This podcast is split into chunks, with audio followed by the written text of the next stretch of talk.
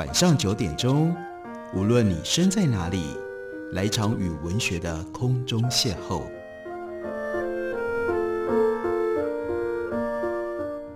杨照谈书，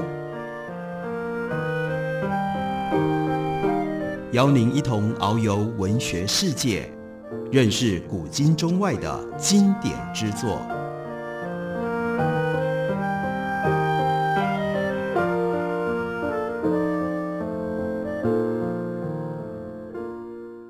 各位听众朋友，大家好，欢迎收听杨照谈书。本节目以台北广播电台 FM 九三点一，每个星期一到星期五晚上九点为大家播出。我是杨照。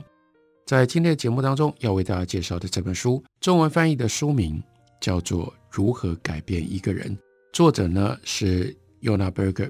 这到底是一本什么样的书呢？我们直接先从作者在前言里面讲到的一段故事开始来了解吧。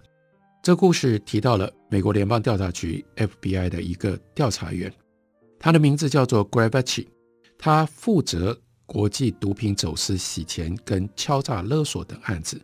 他查缉的对象有很多是杀人不眨眼的专业的罪犯，干下的勾当包括贩售直升机给中南美洲的贩毒集团，或者是试图要购买俄国老旧的潜水艇，希望。在神不知鬼不觉的情况底下，偷偷的把哥伦比亚的古柯碱运进到美国来。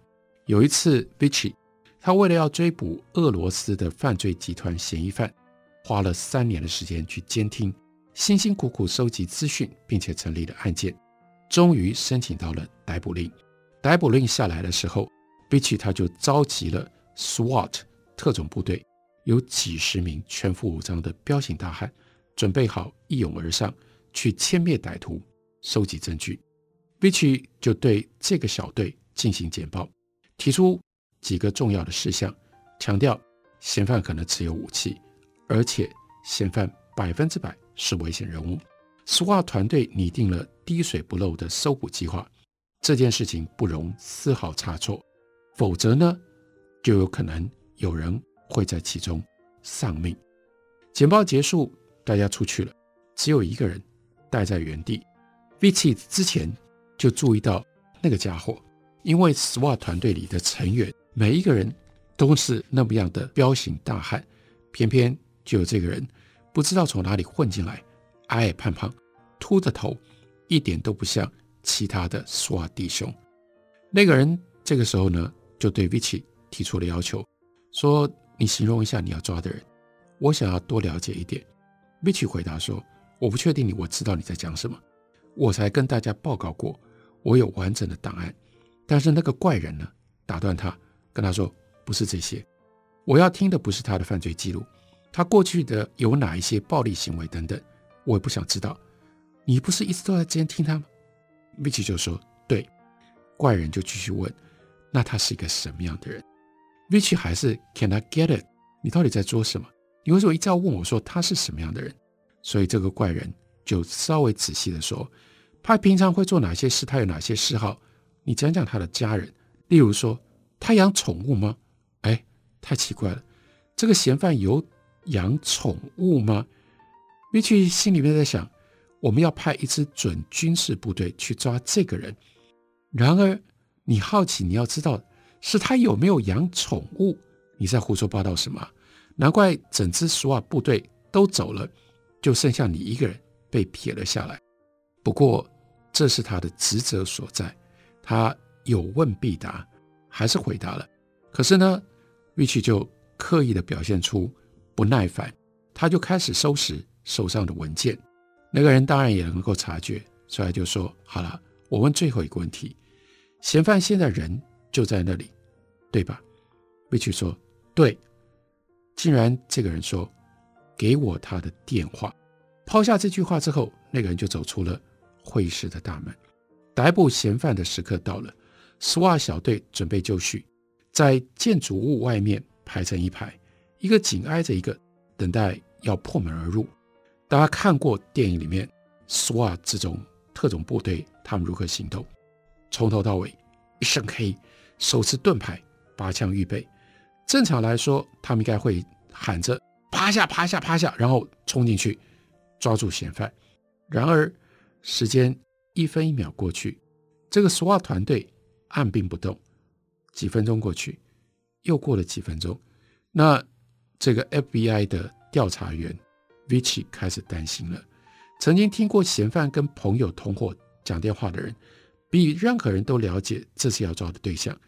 这家伙是个狠角色，杀人对他不是件事情。他曾经蹲过俄罗斯的苦劳，他也不怕肉搏战。但是呢，等啊等啊，突然之间门打开了，嫌犯走了出来，高举双手投降。必须当然愣在当场。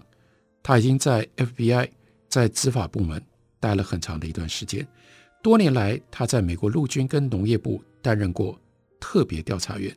在全国各地卧底，还曾经在墨西哥边界执行过反贪腐的行动。站在他丰富的经验里面，没有见过这样的事，什么都没有做，嫌犯乖乖走出来，自投罗网。这个时候，Vichy 灵光一闪，先前跟他讲过话，又矮又秃的那个家伙，这个时候出现他的印象，那个家伙。哇、他突然了解了，那个家伙是仁慈谈判员，就是他。他成功的说服嫌犯做出没有人想得到的事情。光天化日底下，并没有先拼斗火拼，就束手就擒。韦奇 Vichy 这个时候心里面不得不赞叹说：“太了不起了！”而且呢，下一个想法是：我想要跟他一样变成。拥有那样能力的人，在此后的二十多年，Vich 呢转型变成了人质谈判员。他处理过跨国绑架案，询问过倒台的萨达姆·胡塞。他曾经带领过 FBI 传奇的行为科学组，从制服银行抢匪，一直到审问 serial killer 连环杀手。Vichy 在各种看似不可能的情况底下，重点就来了，改变了人们的心意。所以这本书为什么叫做如何改变一个人？这就是在讲人的行为会受到一些什么样因素而有所改变。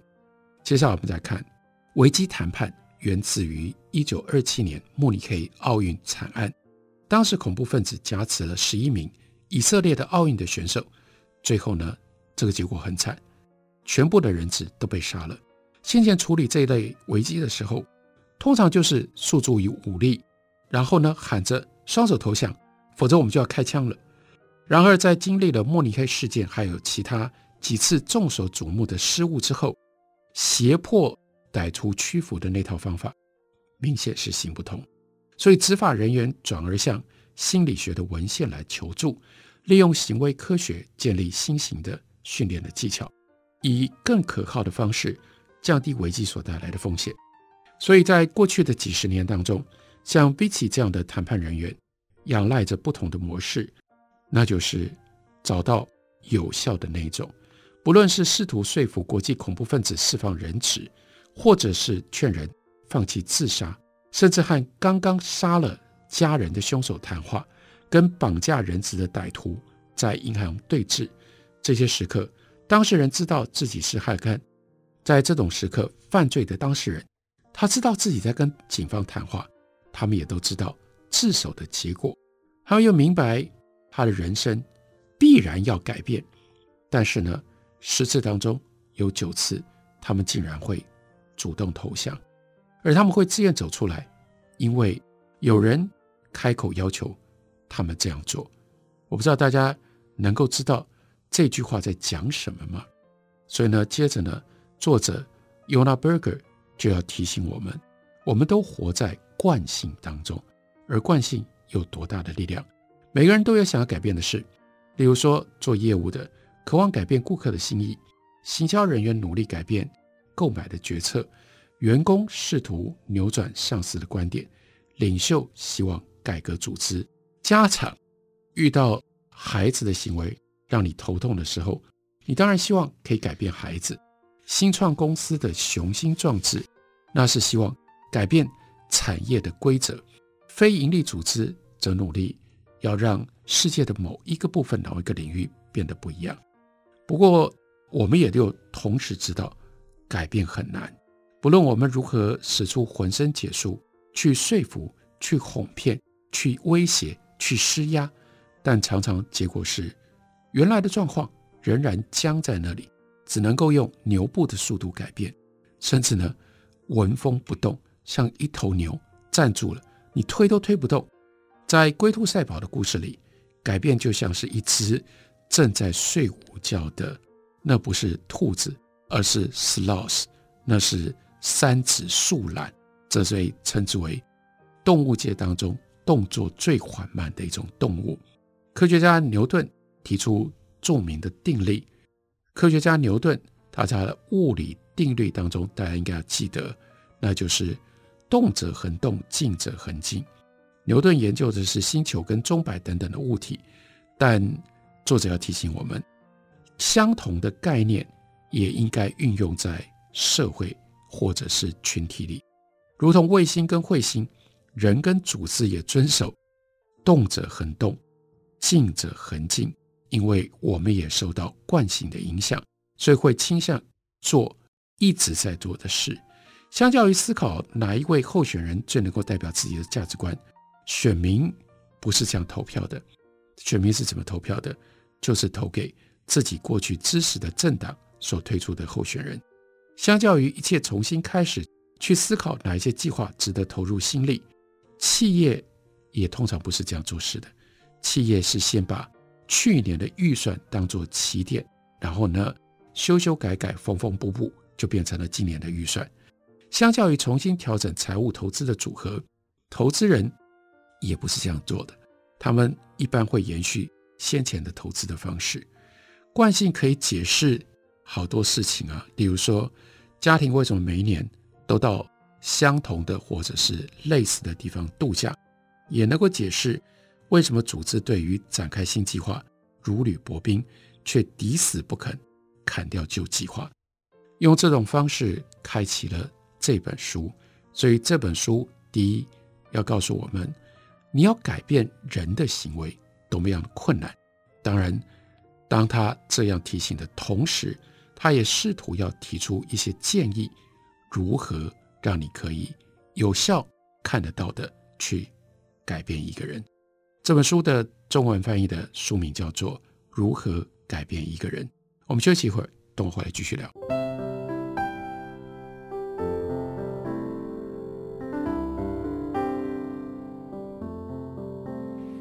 见台北的身影，拥有颗热情的心，有爱与梦想的电台，台北广播 FM 九三点一。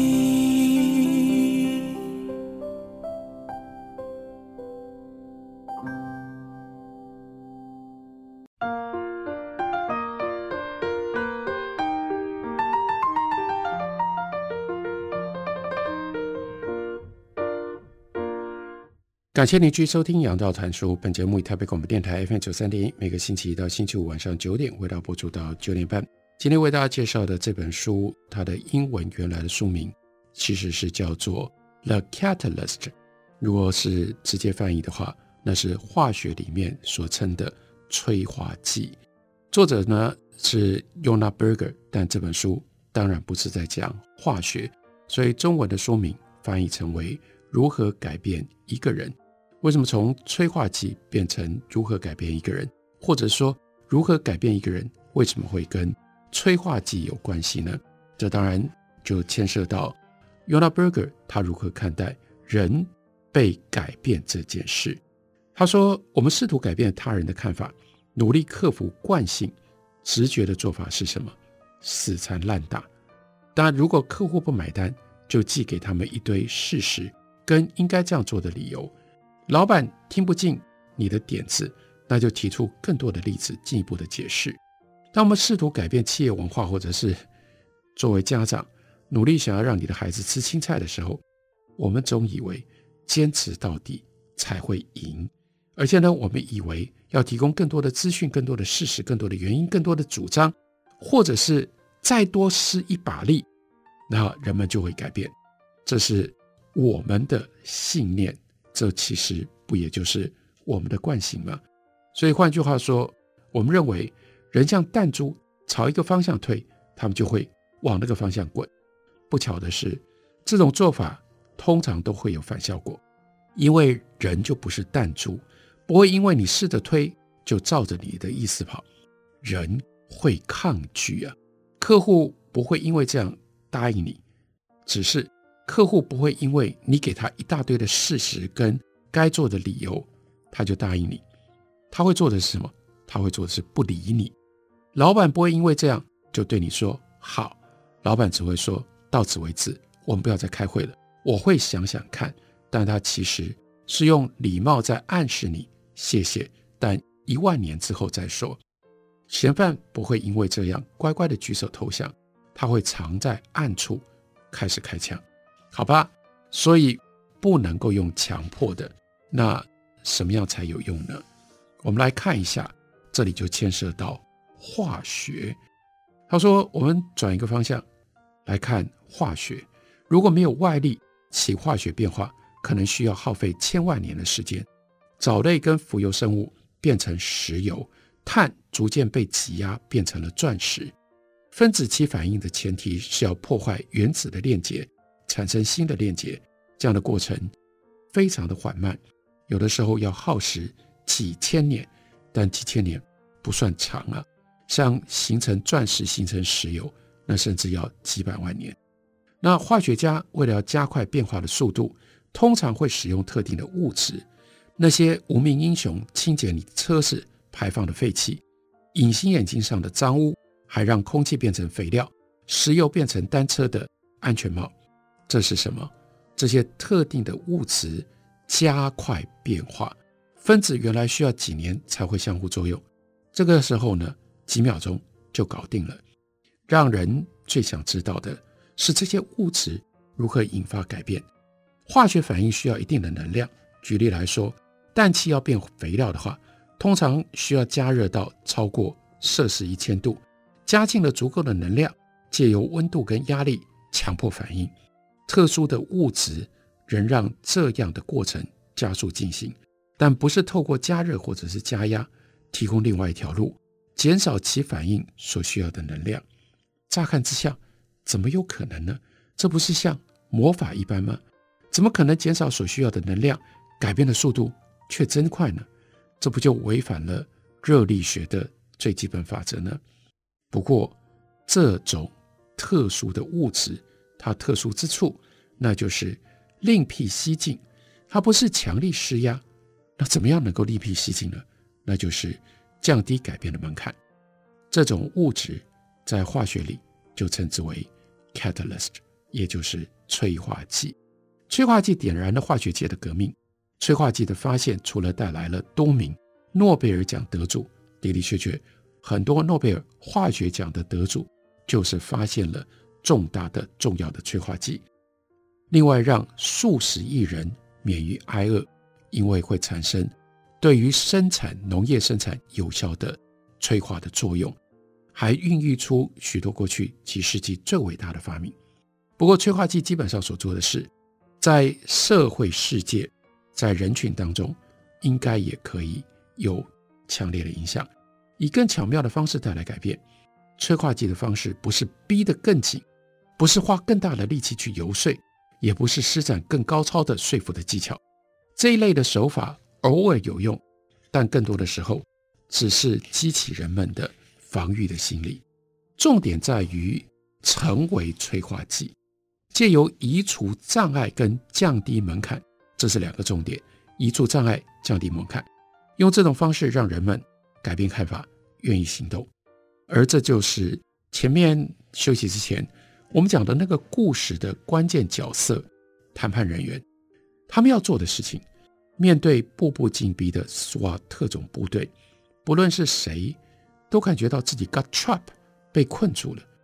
持枪挟持三名人质的那个人，不管他是专业的俄罗斯的歹徒，或者是新手银行抢匪，如果你逼得太急了，真的就是狗急会跳墙啊！让他们乖乖束手就擒，他们八成听不进去。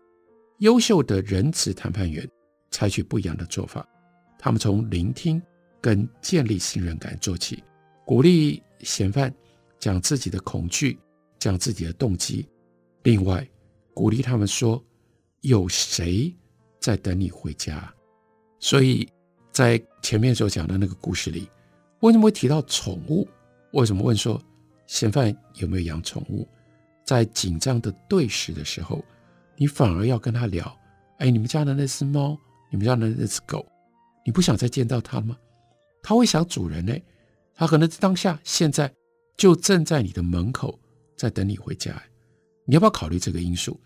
这个因素要不要变成你如何处理当前的困境紧张的时候其中的一项因素呢？人质谈判委员他们会这样做，他们的目标是化解压力，就是刚刚好相反，不是要加紧加压。而是减压，他们要做的不是破门而入，他们逐渐消弭嫌犯心里的恐惧、犹豫跟敌意，一直到嫌犯能够冷静下来，相对冷静地去正视自己的处境，他就会慢慢了解最佳的选项是一开始他想都不愿意去想的那一个，那是什么？那就是自愿投降，走出来。杰出的人质谈判员不会硬逼。更重要，绝对不会火上加油。他们找出是什么在从中作梗，使得改变无法发生。然后呢，移除那个障碍，让造成改变所花的力气更小，而不是更大。就像 catalyst，就像催化剂。所以作者 Yonah Berger 他接着跟我们交代解释，他说：“我会开始研究催化剂，因为我当时束手无策。”他说：“某一家名列 Fortune Five Hundred 的公司，大公司，请我协助。他们希望推出革命性的新产品，但是呢，传统的方法行不通。公司试过广告、推播通知，一般常见的手法都试过了，但是效果不彰。所以，Yonaberg 说，我开始好奇，是不是有更好的方法？我访问新创公司的创办人，请教他们是如何刺激民众接受产品跟服务。”我跟执行长还有主管谈话，了解优秀的领袖是如何改造组织，也找上了超级推销员，打听他们如何说服最棘手的客户。此外，我还咨询公共卫生官员，弄懂他们是如何改变行为，加速推广重要的医疗创新。渐渐的，不一样的方法浮上了水面，改变看法有另外一条路。我们跟客户一起测试初步的版本。而且小有成效，精益求精之后更加的成功。早期的成效带来了信心，我们就试着将新做法推荐给另外一家公司，那家公司也觉得有效。很快的，作者 Yona Berger 他就试着把这个技巧应用在所有的顾问计划上，在这里都得到了成效，因而刺激他想要写今天我们所看到为大家介绍的这一本书。因为这本书要讲的就是用不同的方式来推动改变。很不幸的事实，人们试图带来改变的时候，往往很少注意到要去移除障碍。问到应该如何改变某一个人的看法的时候，百分之九十九的答案会集中在某一种版本的推力。反复出现的常见答案包括提出事实与证据，说明我的理由，说服他们。那 y o n a b e r g e r 就要提醒。我们太过于专注于自己想要的结果，把力气花在要如何把人推向那个方向。然而，我们一路上通常会忽视我们试图改变看法的对象，没有去想他们为什么不动如山。所以，接下来他提出要改变一个人的看法，你要考虑的几个基本的原理。第一个原理是抗拒心理，人被逼的时候。会反抗。第二个原理叫做必走自珍，除非真的非常糟糕，否则人们会抓住现在正在做的事情不放，完全不想换。所以要减少想要维持现况的心态。催化剂的手段就要要强调多一事不如少一事，其实并不像表面那样毫无成本。所以这个时候就要强调机会成本或者是隐形的成本。第三个原理是距离。人类天生内建反抗劝说的系统，即使只是提供资讯，有的时候都会招来抗拒。如果新资讯落在人们的接受区以外，他就听不进去。所以你得想办法挪移调整，让新的资讯接近他现在所习惯的这种意识跟资讯的领域。还有第四个原则是不确定性，大家不太愿意去尝试不确定，不确定会让人按下暂停钮，犹豫到底要不要做。那第五项原理，那就是佐证，那也就意味着所谓更多的证据必须是。不同性质的证据，而不是一直堆叠同样的东西。堆叠同样的东西只会带来抗拒。你要换另外一种方式，找到另外不同性质的证据。这本书如何改变一个人，就是从这五个面向、这五种不同的原理，他提出了各种不同的例证，在教我们如何找到催化剂，如何让变化产生，或者是让。变化加快，中文书名叫做《如何改变一个人》，这是时报出版公司刚刚出版的新书。感谢你的收听，明天同一时间我们再会。